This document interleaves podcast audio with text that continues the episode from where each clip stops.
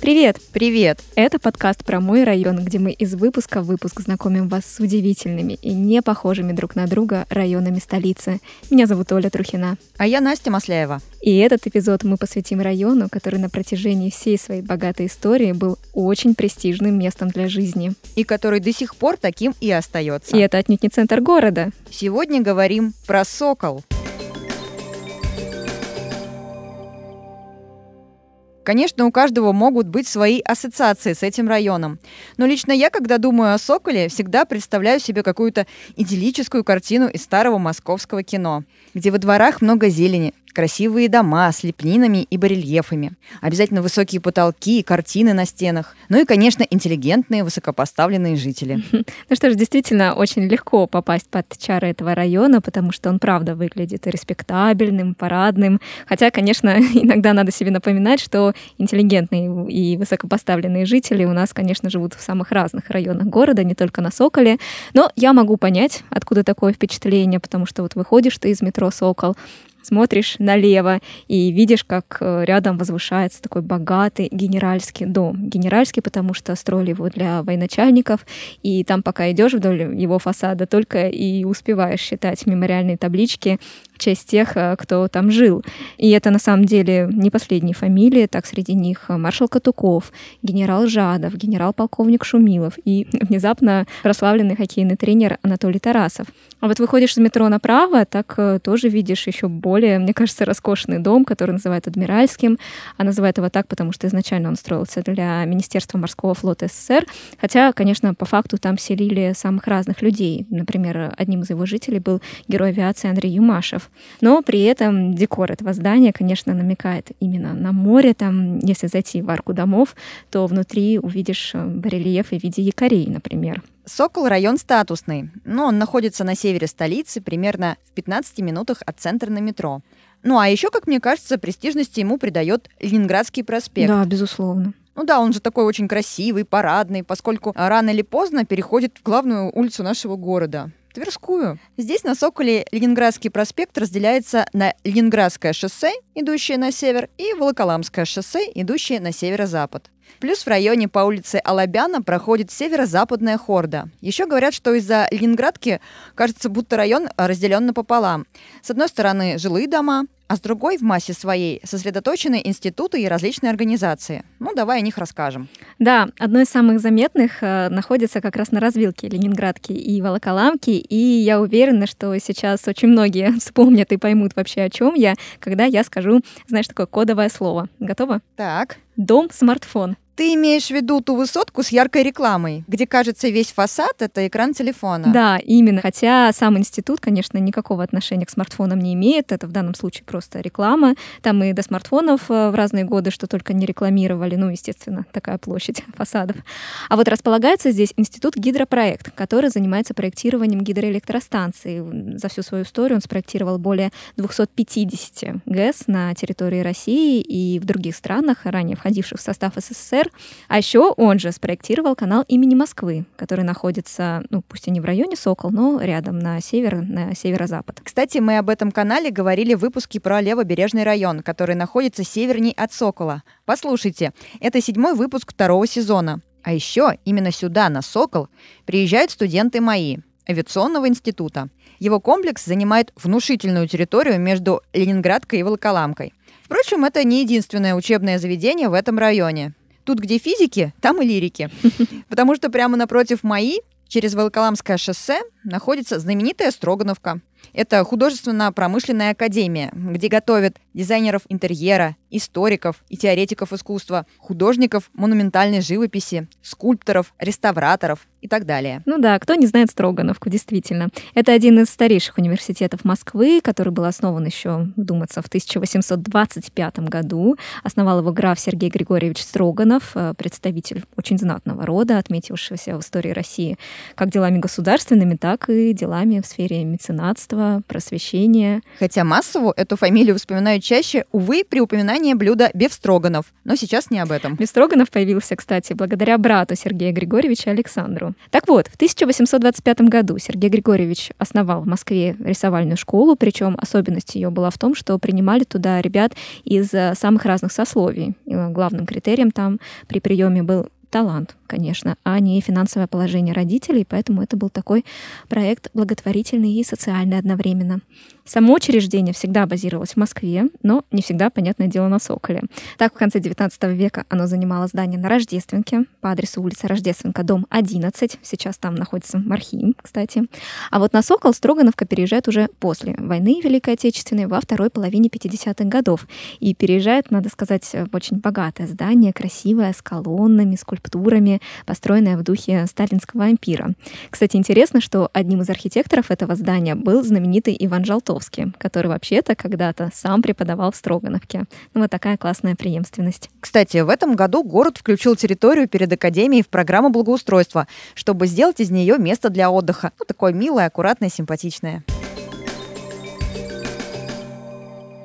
Сокол — это район, в котором всегда кипит жизнь, понятно, как раз благодаря институтам, Ленинградке оживленной, Волоколамке, кафе, ресторанчикам. И еще, кстати, благодаря концертному залу «Адреналин Стадиум», который тоже находится в этом районе, где выступают топовые артисты, где всегда шумно, молодежно, весело. Да, любителей драйвовой концертной атмосферы, конечно, хорошо знают это место. А мне еще нравится один музей в этом районе. Он как раз рядом с адреналином находится. Это экспериментариум. А ты бывал там когда-нибудь? Нет, но я слышала, что он очень классный. Ну, это, конечно, да, классное семейное место. Я честно скажу, что такие экспонаты, которые там находятся, они затягивают даже взрослых. Я прям вспомнила свои скучные уроки физики в школе школе и подумала, что если бы нам преподавали эти уроки именно так, то я бы ходила с большим удовольствием, конечно. В этом музее более 300 экспонатов, и все они интерактивные. Можно все попробовать, потрогать руками, чтобы понять, как работает тот или иной физический закон или явление. Оптика, акустика, электричество, вот это вот все. Искренне советую. А уж если у вас есть дети, то сто процентов приходите. Кроме того, на Соколе же есть еще свой театр, он прямо у метро, вот там, где Адмиральский дом. Называется Центр драматургии и режиссуры. И несмотря на то, что он совсем небольшой, в нем действительно очень интересные постановки ставятся, ну, не классические, скажем так, дерзкие, смелые. Кто фанат такой культуры театральной, тоже имейте в виду. В общем, Сокол — это тот самый район, который находится пусть и не в центре, но при этом язык не повернется назвать его спальным. Впрочем, в районе есть и свои оазисы тихой жизни, особенно в отдалении от автомобильных дорог, там, в глубине жилой застройки.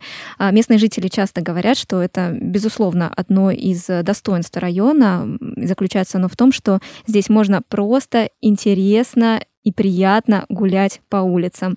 Ну, в том числе и потому, что здесь находится одно удивительное место, которое, знаешь, вот само существование его очень тяжело представить э, в этой части города и в наше время. И именно о нем, а еще о невероятно спокойной атмосфере Сокола, нам рассказала жительница этого района Мария. Давай послушаем ее сообщение нам. Привет! Меня зовут Маша, и я живу в районе Сокол. А, я здесь родилась и выросла, поэтому искренне всей душой люблю этот район. А, я думаю, что вообще «Сокол» понравится всем, кто любит э, неспешные прогулки по паркам и скверам, которых очень много в районе. Здесь очень много семей с детьми, много гуляют с колясками, много детских площадок, поэтому я бы сказала, что это больше семейный район. Расскажу, наверное, про свое любимое место в районе. Это поселок Сокол, откуда, собственно, идет название всего района.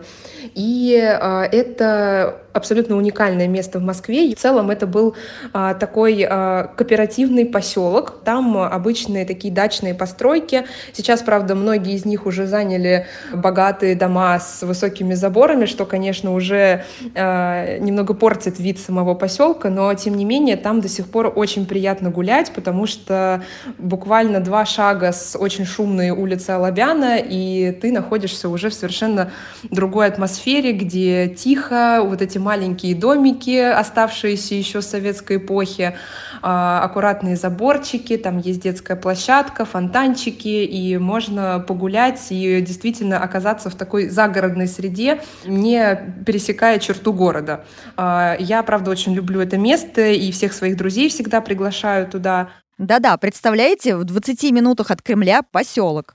Его построили еще в 20-е годы прошлого века, как кооператив. Это значит, что жители поселка строили себе дома за свой счет на выделенной для них территории. Таким образом, новое правительство страны пыталось бороться с жилищным кризисом. Поселок назывался Сокол, и называется так до сих пор. И, как отметила Маша, именно благодаря ему и возникло современное название района. А вот почему Сокол? Интересно. Тут конечно же, как обычно, несколько версий.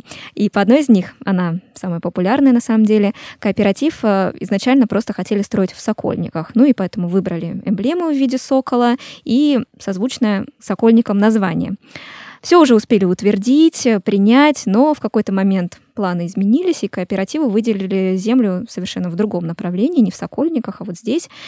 Но будущие жильцы уже перепридумывать ничего не стали, эмблема уже и так была утверждена, название было утверждено, поэтому «Сокол» и остался «Соколом». А я, кстати, слышала другую версию. Изначально так. название поселка относилось не к птице, а к строительному инструменту. Соклом же называют еще инструмент для штукатурки, ну, такую пластину с ручкой. А некоторые краеведы утверждают, что поселок назвали в честь одного из местных жителей по фамилии Сокол, потому что именно в его доме располагалась контора кооператива.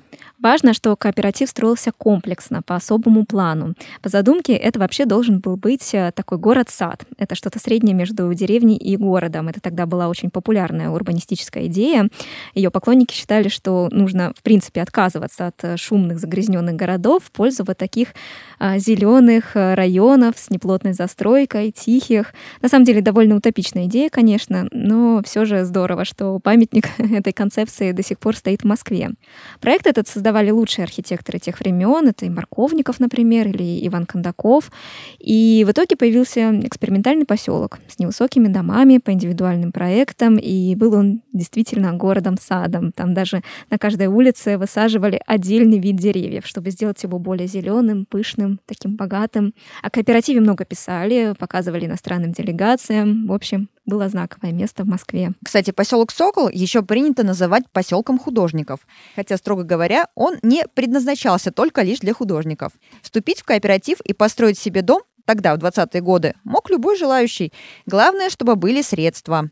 А название это закрепилось в народе, потому что в свое время тут решили назвать улицы в честь художников. Это улица Сурикова, Крамского, Саврасова, Врубеля. Тут же, интересный факт, находится самая короткая и узкая улица столицы – улица Венецианова. Ее протяженность составляет всего 48 метров, а ширина 4 метра.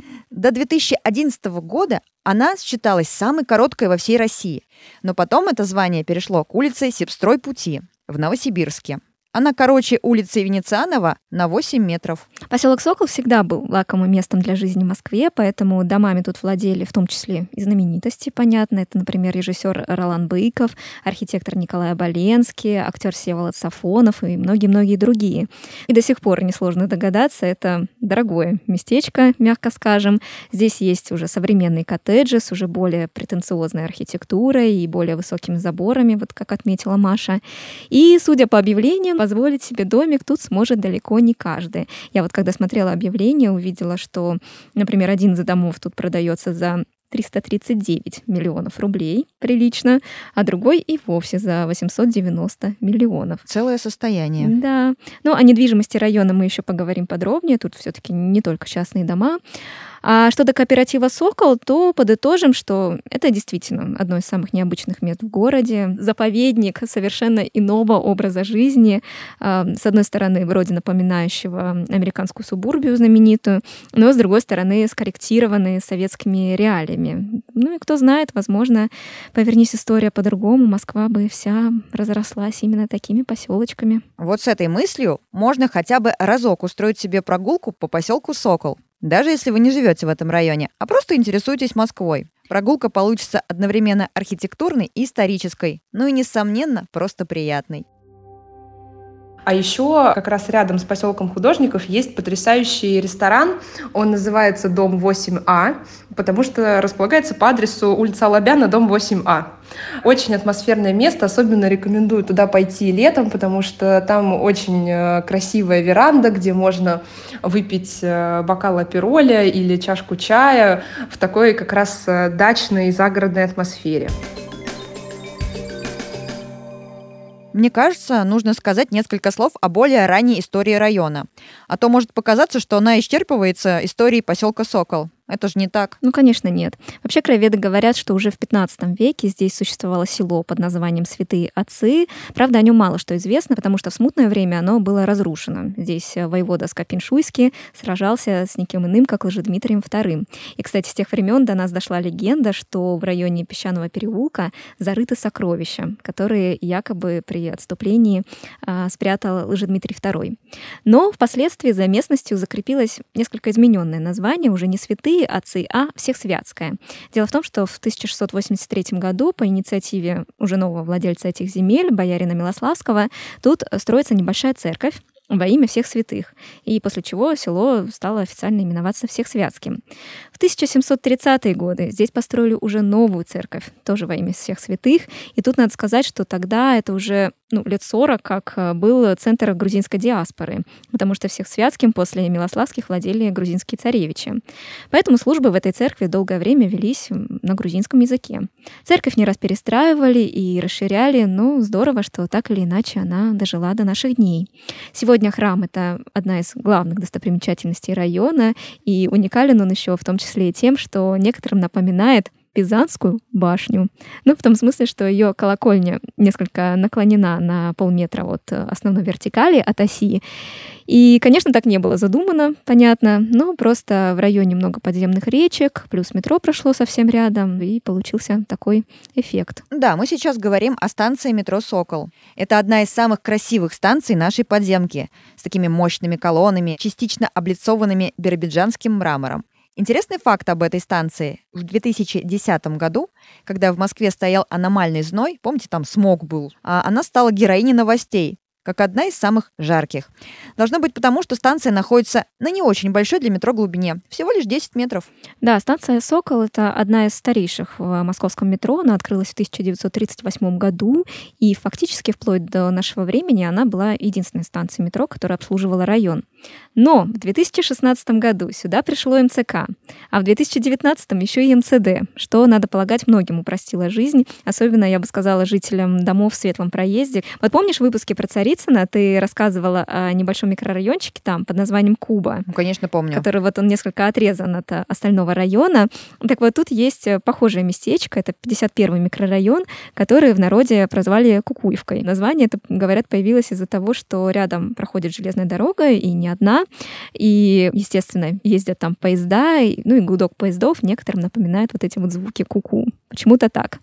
До появления МЦК и МЦД тут, конечно, было тяжело с транспортом, но теперь у жителей этого микрорайона есть в пешей доступности станция Стрешнева, причем как на МЦК, так и на МЦД. Еще интересно МЦК.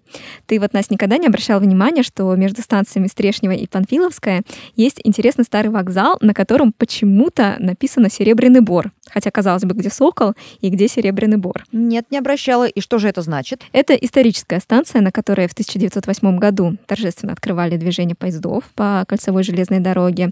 А вот почему Серебряный бор, вообще любопытно. Никакого отношения к памятнику природы Серебряный бор эта станция не имеет, поэтому про хорошо умневники сразу забываем.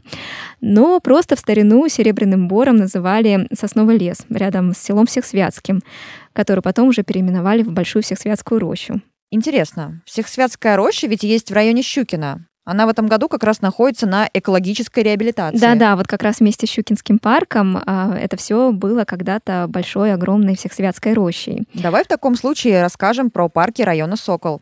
Очевидно, что это не только зеленые зоны, которые находятся в его административных границах, но и парки на соседних с Соколом территориях. Вот, к примеру, какие места вспоминает наша героиня Маша. Я бы, наверное, посоветовала в районе Сокол прогуляться по парку героев э, Первой мировой войны. И еще есть замечательный Чапаевский парк, который несколько лет назад э, реконструировали. Он теперь стал невероятно красивым, невероятно зеленым. А, там тоже много и детских площадок, есть спортивная площадка. Там одно время даже была площадка для скейтбордистов, но ее сейчас переделали под общую спортивную площадку. Тоже такое а, излюбленное место жителей района. Тут оговоримся, что Чапаевский парк – это административно уже Хорошовский район. Он находится прямо на границе с Соколом, поэтому совершенно естественно, что жители Сокола гуляют там тоже. Впрочем, в границах района есть и свои красивые парки, например, сквер дивизии Московского народного ополчения, который в свое время был образован на месте реки Ходынки. Сейчас она заключена в коллектор. Кроме того, рядом можно найти уютный небольшой сад. Раньше здесь располагался дом и сад селекционера-самоучки Леонида Алексеевича Колесникова, создателя нескольких сотен сортов русской сирени, в том числе одного из самых знаменитых – красавица Москвы. Чтобы полюбоваться цветением сирени, сюда съезжались со всего города, в том числе и известные люди. Юрий Гагарин, Никита Хрущев, Алексей Толстой. Но судьба у этого сада сложилась незавидная. В 50-е годы под Колесниковскую сирень выделяют пустырь в Калошино. Это современная Северная Измайлова. Там был обустроен опытно-показательный питомник. И именно туда, в конце концов, переехала сирень из сада на Соколе. Там, в Северном Измайлове, ей можно любоваться до сих пор. А в 2014 году там еще и дополнительные сортажи высадили. Сейчас очень красивый парк. Да, была там недавно. Такой запах, особенно в мае. Но и сад на Соколе, в конце концов, тоже привели в порядок. Высадив в нем сирень, правда, случилось это чуть позже, уже в 2019 году. По программе «Мой район», конечно же. Теперь это тоже очень приятное место для прогулок. Особенно весной когда тут начинает все цвести. Маша также упомянула парк э, героев Первой мировой войны, и это, надо сказать, самая крупная зеленая зона на Соколе. И парк с очень важной историей, потому что располагается он на месте бывшего братского кладбища, где были похоронены участники Первой мировой войны, а еще юнкеры, погибшие в Москве в 17 году ну, при революционных столкновениях. При советской власти место это также использовали под расстрелы, а в 1932 году было принято решение и вовсе все это огромное кладбище ликвидировать. Часть его территории планировалось застроить, еще часть отдать под парк, ну, что, собственно, и сделали, надгробие снесли и пощадили там всего лишь э, одно, которое стояло над могилой студента Шлихтера. Там такая запутанная история. Говорят, что на его защиту вроде как встал отец усопшего Сергея, который был видным партийным деятелем. Или вот другая версия есть, она гласит, что просто само надгробие было слишком тяжелым, и поэтому его снести не удалось. Ну, тут история умалчивает. В любом случае, так появился парк, э, но хорошая новость в том, что уже в наше время весь мемориальный комплекс восстановили, и в память о погибших возвели несколько памятников, обелиски и часовню. Рядом с этим парком находится и важная архитектурная достопримечательность района. Это полукруглое здание, построенное в 30-е годы. Сейчас его занимает медцентр аэрофлота. А интересно оно своей стилистикой, слишком богатой для конструктивизма чего стоят только скульптуры детей авиамоделистов, но при этом достаточно скромный для сталинского ампира. Объясняется все тем, что здание строилось на рубеже эпох. Авангард уже был не в почете, а знаменитый сталинский помпезный стиль только зарождался. Да, ну и вновь мы возвращаемся к архитектуре, понятно, потому что все-таки именно она, как ничто другое, определяет характер Сокола, его уникальный вид. Вот в двух шагах от медцентра аэрофлота сохранился, например, очень колоритный квартал, я бы даже сказала, кварталы а, вокруг Новопесчаной улицы. А интересно, что именно отсюда в 1948 году начало развиваться массовое строительство в Москве. Это вот был такой первый эксперимент по широкому использованию сборных типовых элементов для строительства домов. И появились вот такие интересные и красивые кварталы. Так сложилось, что в хрущевскую эпоху эта идея трансформировалась уже в серые и унылые панельки. А кто знает, может быть, если бы не хрущевское постановление об излишествах в архитектуре, типовая застройка Москвы вот выглядела бы так, как э, песчаные улицы. Одновременно и уютно, и парадно, потому что, несмотря на то, что это индустриальный метод строительства, и здания возводились рекордно быстро, некоторые называют даже сроки в 120 дней на один дом. При этом дома тут выглядели очень по-разному, разнообразно, красиво, какие-то скромнее, какие-то побогаче, у каких-то есть необычная отделка таким фигурным кирпичом, а где-то есть эркеры, а где-то и вовсе мансарды. Что еще интересно, Сокол — это район, где мало новостроек. В основном все дома здесь были построены до 90-х годов прошлого века. Да, знаменитый Триумф Палас, построенный уже в наше время и стилизованный под сталинскую высотку, это, если что, другой район. Просто его отовсюду видно, и может показаться, что это тоже Сокол. Но при этом на Соколе есть все, что нужно для жизни. Несколько поликлиник, школы, среди которых школа номер 1252 имени Сервантеса, где углубленно изучают испанский язык. А еще школа номер 1251 имени генерала Шарля де Голля с углубленным французским языком. Есть детские сады, музыкалка. Ну уже говорили об университетах, театре и концертной площадке. Давай в таком случае напоследок узнаем, какие цены на недвижимость установились в этом районе. Мне вот лично очень интересно, сколько стоит хотя бы входной билет сюда, сколько минимально нужно потратить, чтобы сюда переселиться. Но я думаю, что ты понимаешь, что Сокол, очевидно, не самый дешевый район города. Ну, конечно. Тогда давай послушаем, что о нем нам рассказал аналитик рынка недвижимости и риэлтор Ренат Ахмеджанов. На Соколе преимущественно продаются и приобретаются квартиры в сегменте вторичного жилья. Объем предложения в 4 раза превышает рынок первичного сегмента. В программу реновации на территории района Сокол включены всего два дома, что составляет менее 1% от общего количества жилых строений на территории района. Жилой фонд здесь представлен в основном качественными кирпичными постройками и сталинками, которые до сих пор находятся в отличном состоянии. На территории района представлено много вариантов недвижимости различного ценового диапазона. Наиболее доступным станут апартаменты студия 10 квадратных метров за 4 миллиона рублей, а самым дорогим это 9-комнатная квартира 710 квадратных метров за 918 миллионов рублей. Таким образом, стоимость квартир на вторичном рынке, если его сегментировать, можно отметить, что однокомнатные начинаются от 9 миллионов рублей, двухкомнатные от 10 миллионов рублей, а трехкомнатные от 16 миллионов рублей. Но таких предложений мало, в основном варианты намного дороже. Что касается новостроек, э, то их не так много в районе. Многие уже сданы. При этом отмечу, что текущие актуальные два предложения – это ЖК в Рубеле 4 от застройщика Интека и комплекс апартаментов Лофт на Соколе от ООО «Империал». Несмотря на высокую стоимость квартир в районе, отмечу, что в районе вполне средняя доступная аренда жилья. Так, однокомнатную квартиру на Ленинградском проспекте можно снять за 32 тысячи рублей в месяц, а двухкомнатная на улице Зорки 32 квадратных метра обойдется от 40 тысяч рублей в месяц.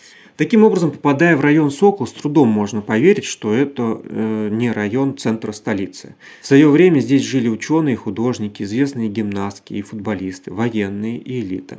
Основная застройка Сокола пришлась на вторую половину прошлого столетия, благодаря чему облик района прекрасно сохранился. Даже наличие промышленных предприятий не портит его, а лишь позволяет глубже окунуться в ушедшую эпоху.